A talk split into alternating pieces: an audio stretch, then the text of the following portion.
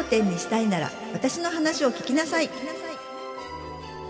この番組は静岡で有名な洋菓子店スズトラ創業者でありさまざまな店舗の企業経験を持つ小川陽子が悩める女性店舗経営者に送る応援型ポッドキャストです。あなたの企業店舗経営に役立つ魔法のエッセンスをズバッとお伝えします。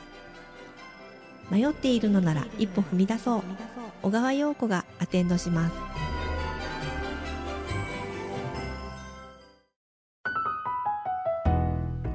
こんにちは。女性店舗経営者のための幸せアテンダント小川陽子です。こんにちは。よろしくお願いします、はいよろしくお願いします。第7回目です。前回は飲食店を営んでいた時に、まあ、おもてなし気遣いサービスが大切だよっていうことをあの教えていただいたんですけれども小川さんの代名詞でもあるケーキ店鈴虎さんとの、ま、違いというか飲食店との違いみたいなものがあれば教えていただけますか？はい。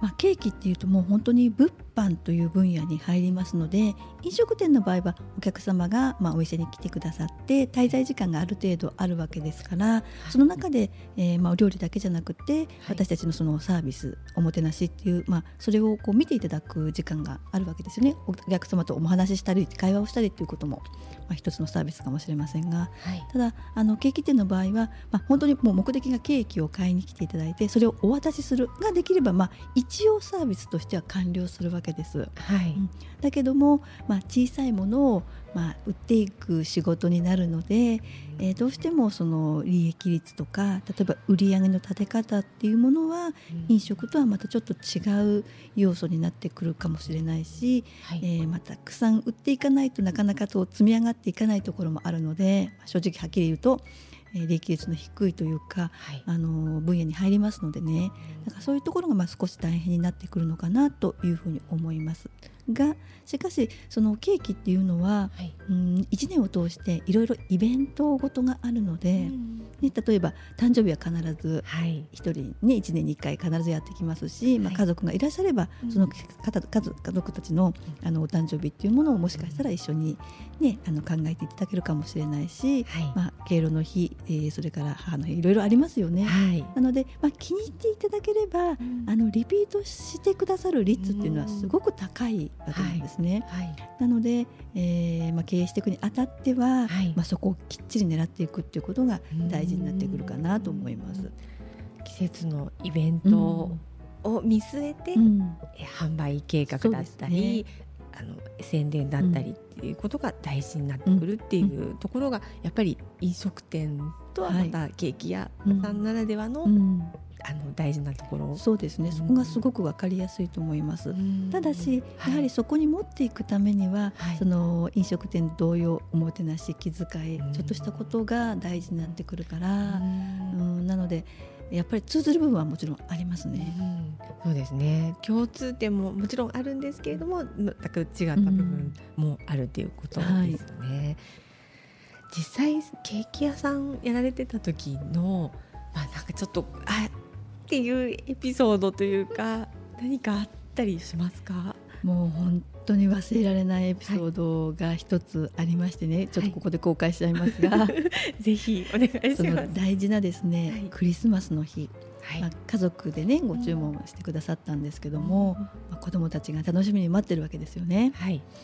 でいざお家にでそのケーキを開け箱から出してみたらですね、なんとはい、下のスポンジしかなくて 上のデコレーションが全くなかったケーキがお客様に渡っちゃったっていうケースがあったんですよ。はい、もうクリスマスね楽しみに子どもたちが待ってるわけです。サンタさん来ることをね、ね、クリスマスケーキって言ったらもう花が花じゃないですか、はい、のメインですよね。ね。はい。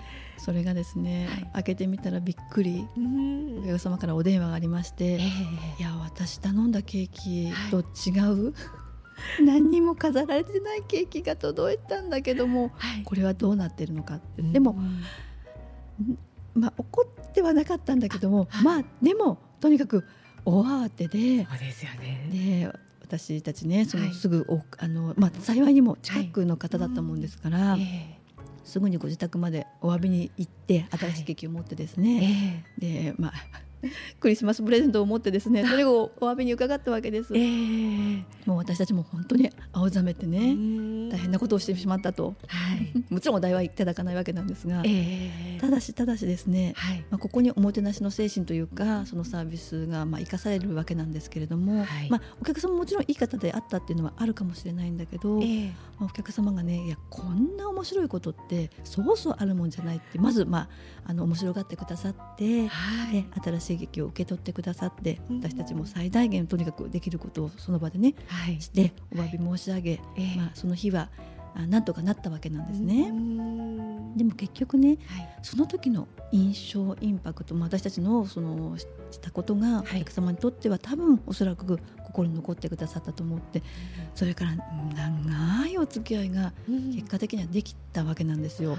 もうお誕生日といえば鈴虎のケーキ。はい。何かイベントがあると鈴虎のケーキ。うん。もう常に常にですねそのお客様と顔合わせる機会が増えて、あの時はすごいことしちゃったんだけどもまあこれがあったからこのお客様と深くこう関係を築けたんだなってことは本当にね今でも忘れられないことなんだけども、はい。でも、まあ、結果としてはい。今いい話に変わっていくっていうかね。本当ですね。うんそんなことが、まあ、ありました。すごいエピソードを聞かせていただいて。あってはねいけないことなんだけども。もちろんもちろんそうなんですけれども、でもあのお客様の方でもそれがとってもこうプラスなことうん。に今現在なっているっていうのがはい。本当に、あのおもてなしの気う持ちがん。伝わったんだなっていうふうねにえ。思います。はい失敗ってねやっぱりはい。どんなに完璧に準備しているつもりでもやっぱり100%ってないってことなんですよね。はい。だからはい。その時何ができるか、うん。もし仮に失敗してしまったお客様にご迷惑かけてしまったってことがあったとしても、い。その時にできる最大限のことをええ。やっぱりお詫び申し上げて、はい。えーまあ、お返しさせていただくっていうことに、まあ、結局尽きると思うんですよね。はだからこう恐れる恐れない、いねうん。それを恐れていたらやっぱり何もできないと思うし多分みんな一生懸命やってるんだよね、はい。一生懸命やっててもこういうことになっちゃうわけだから。起きてしまうことはあると思います。そうはい。だからその時に失敗してしまった時にどう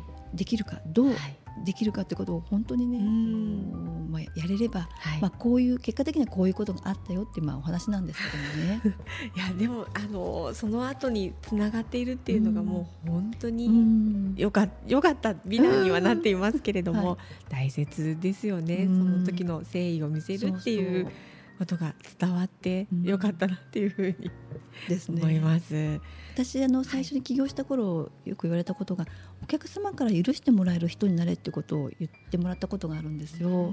でもそれって多分起業の頃って大事なああのことになるのかなと思います。まあまあ、後々ももちろんね、はいあの常に完璧じゃないってことになれば、うんまあ、そういう気持ちって大事だと思うんだけど、やはい、っぱり多分起業したての頃って失敗も多いと思うんですよね。そうですね。でもその時やっはい、ぱりお客さんに許してもらえる そのために何をできるかってことをはい考えていければ、うんまあ、それも、怖いものじゃないかなっていうことになるのかな。本当ですね、はい。そうすごく。はい大事なこと。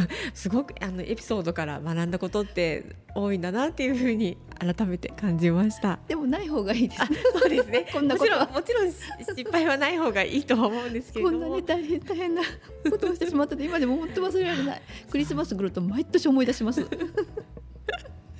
わかります。あのお客様も本当に驚かれたんだろうな。箱を開けた時のね。ことを思うと、ショックだよね。すごくあの貴重なエピソードを聞かせていただきましたありがとうございますこのラジオ聞いてほしいです。そうですね、ぜひ、はい、その方にもその方にも聞いていただきたいですね。はい ありがとうございました。では、えー最後にえー今日の魔法の言葉をお願いします。はい。繁盛したいなら失敗を恐れるな。心がこもったフォローができれば大丈夫。